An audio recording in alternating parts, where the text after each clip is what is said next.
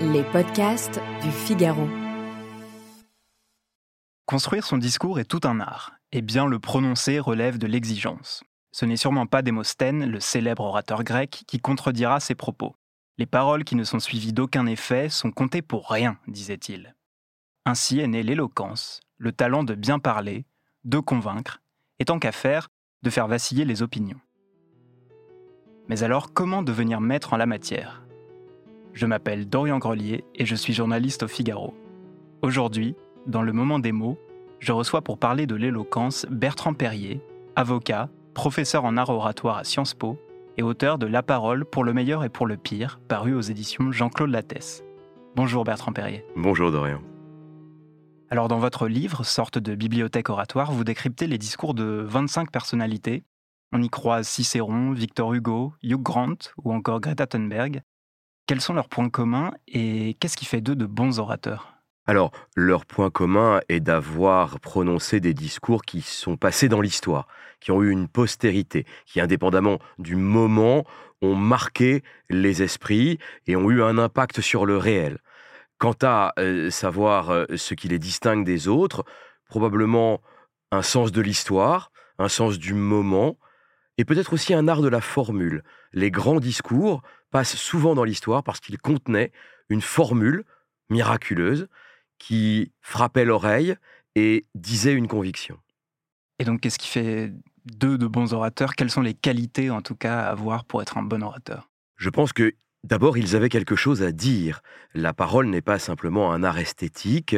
Tous ces orateurs acceptaient de dire une singularité, une différence. Ce sont des orateurs que l'on reconnaît quasiment au premier mot. Alors évidemment, il y en a qui n'ont pas d'enregistrement, puisque on n'a pas d'enregistrement euh, de Cicéron ou de Jésus. Mais pour ceux qui ont un enregistrement, on voit à quel point leur voix est singulière, à quel point leur art oratoire est personnel, et ce sont tous des gens qui ont accepté de ne pas être des copies d'autres orateurs, qui ont tracé leur propre chemin.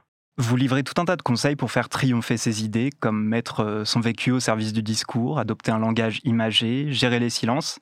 Avec ces techniques, peut-on défendre même ceux en quoi on ne croit pas? Non, je crois que aucun de ces orateurs ne serait pris en flagrant délit de pur sophisme ou, encore une fois, de, de paroles où on tirerait à pile ou face euh, la position que l'on défendrait.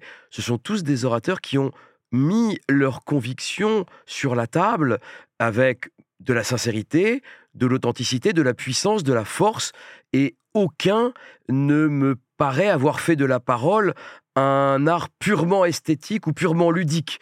Tous ont dit leur conviction. Dans le débat public aujourd'hui, à l'Assemblée nationale notamment, le niveau de langue s'appauvrit. Aux arguments, on préfère l'invective. Alors, est-ce qu'on sait encore convaincre? On sait convaincre dès lors qu'on accepte, encore une fois, de dire sa personnalité, de dire sa différence. Il y a encore de grands orateurs dans le débat public, et ce sont ceux précisément qui acceptent de ne pas véhiculer simplement des éléments de langage, ou d'être simplement le relais de mots irrités d'ailleurs, irrités ou irrités d'ailleurs, euh, mais qui disent leur singularité, qui disent leur petite musique. Et donc l'invectif, ça peut relever d'une stratégie oratoire? Oui, vous savez, quand Cicéron accuse Catilina devant le Sénat romain, il utilise lui-même l'invective. Jusque à quand abuseras-tu de notre patience, Catilina? Et donc il y a quelque chose de très personnel dans ce discours fondateur de l'art oratoire. Et donc l'invective peut aussi faire partie de l'art oratoire. Lorsque Robespierre dit Louis doit mourir, on est aussi dans l'invective avec ce que ça peut avoir de vertigineux. Mais l'art oratoire peut être un art de la confrontation, il est aussi un art du partage, il est aussi un art de la transmission, mais l'art oratoire peut être au service de l'antagonisme des idées. Et à la fin du livre, alors âme sensible, bouchez-vous les oreilles, vous proposez de recourir à ChatGPT pour construire un discours. Mais se faire aider par une intelligence artificielle, n'est-ce pas finalement contraire au principe même de l'éloquence? Ce qui m'intéressait dans, le clin d'œil, puisque le livre est, sous-titré De Cicéron à ChatGPT, ce qui m'intéressait, c'était de voir aussi les limites de ChatGPT. J'ai demandé donc à ChatGPT une version tout à fait basique. Maintenant, il existe des versions payantes avec des options. Là, j'ai choisi une version gratuite et j'ai demandé à ce ChatGPT gratuit de m'écrire un discours sur l'art oratoire. Et le résultat est assez surprenant. Vous voyez sous vos yeux, en quelques secondes, s'écrire un discours sur l'art oratoire qui n'est pas mauvais qui n'est pas non plus extraordinaire parce qu'il lui manque ce qui fait précisément l'art oratoire, à savoir la patte humaine, à savoir la personnalité de l'orateur, mais c'est un plus petit commun dénominateur qui est plus qu'honnête. Mais n'y a-t-il pas un risque tout de même d'anesthésie de la pensée critique, on va dire, si ChatGPT forge les arguments? En réalité, vous savez que maintenant, il y a des détecteurs de ChatGPT et on détecte détecterait assez facilement un discours qui serait écrit exclusivement par ChatGPT. La construction est toujours la même, on a affaire à une sorte de balancement un peu circonspect, à un état des questions, plus qu'à une prise de position. Et c'est ça qui manque dans ChatGPT. Et c'est probablement l'essentiel, c'est que la parole n'est pas simplement une façon de résumer l'état des questions sur un sujet, elle est aussi une façon de prendre position, de prendre place dans le débat et d'exprimer une opinion éventuellement urticante. Et ça, ChatGPT ne le fait pas. C'est ce qui lui manque. Il lui manque aussi souvent un peu d'humour, un peu de différence.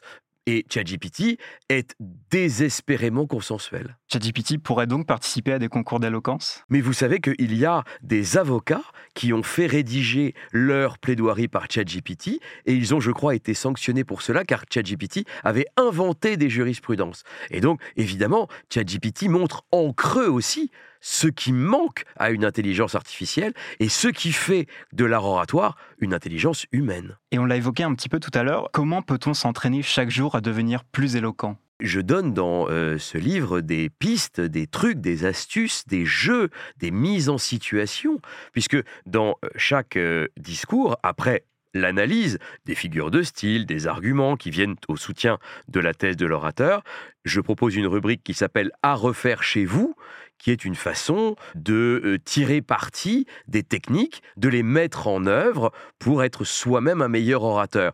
Par exemple, euh, vous avez le, discours d'Edouard Baird à l'ouverture du Festival de Cannes, et je lui je propose, en hommage en quelque sorte au, génie d'Edouard Baird, de l'homme de radio qu'il est par ailleurs, à chacun de faire une petite chronique radio chaque jour sur un, fait qui l'a marqué dans l'actualité et de dire ce que ce fait révèle et ce qu'il en pense, il ou elle bien sûr. Et donc je, vous propose même un semainier euh, d'émotions et donc vous pouvez faire euh, le lundi euh, une chronique amusante, le mardi une chronique révoltée, le mercredi une chronique pour les enfants et donc vous pouvez ainsi vous exercer avec votre téléphone portable qui sera le juge de paix de vos hésitations et aussi de vos progrès.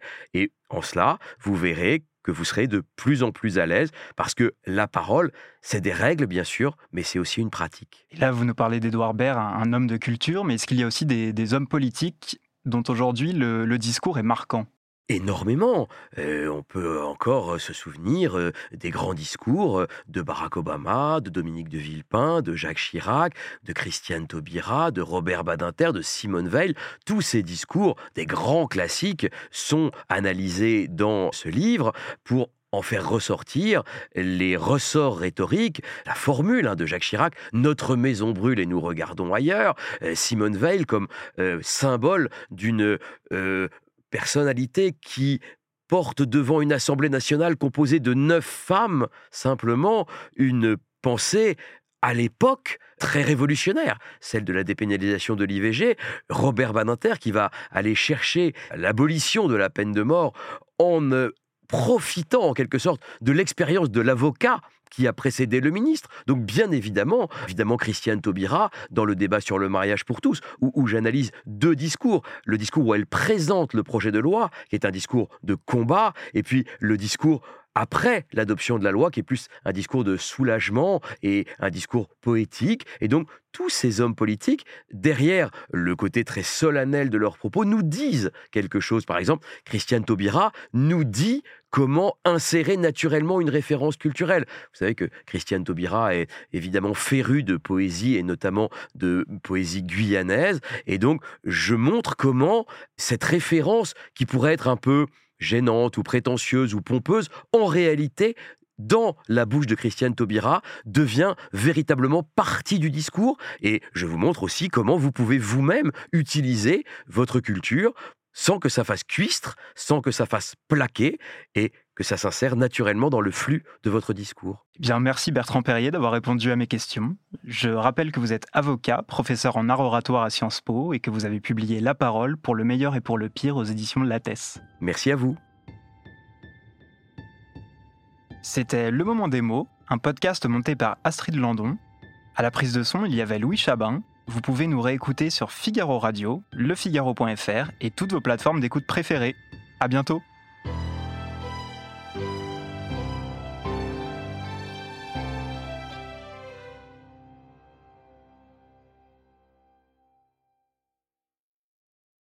Nos ados ont vu tous les Miyazaki. Ils rêvent qu'on les emmène au Japon. Alors je vous donne rendez-vous au musée Ghibli à Tokyo, où vous serez transporté dans l'imaginaire du studio. Incroyable. Mon mari, lui, rêve de s'immerger à fond dans la culture nippone. Après un cours de dessin manga avec un artiste, je vous propose d'assister à une cérémonie du thé. Waouh Et pour une expérience unique jusqu'au soleil levant, je vous ai réservé une nuit dans un joli ryokan avec un dîner traditionnel. Je nous y vois déjà. Avec Marco Vasco, ne rêvez plus, vivez votre voyage l'esprit libre. Au rendez-vous sur marcovasco.fr pour imaginer votre prochain voyage sur mesure.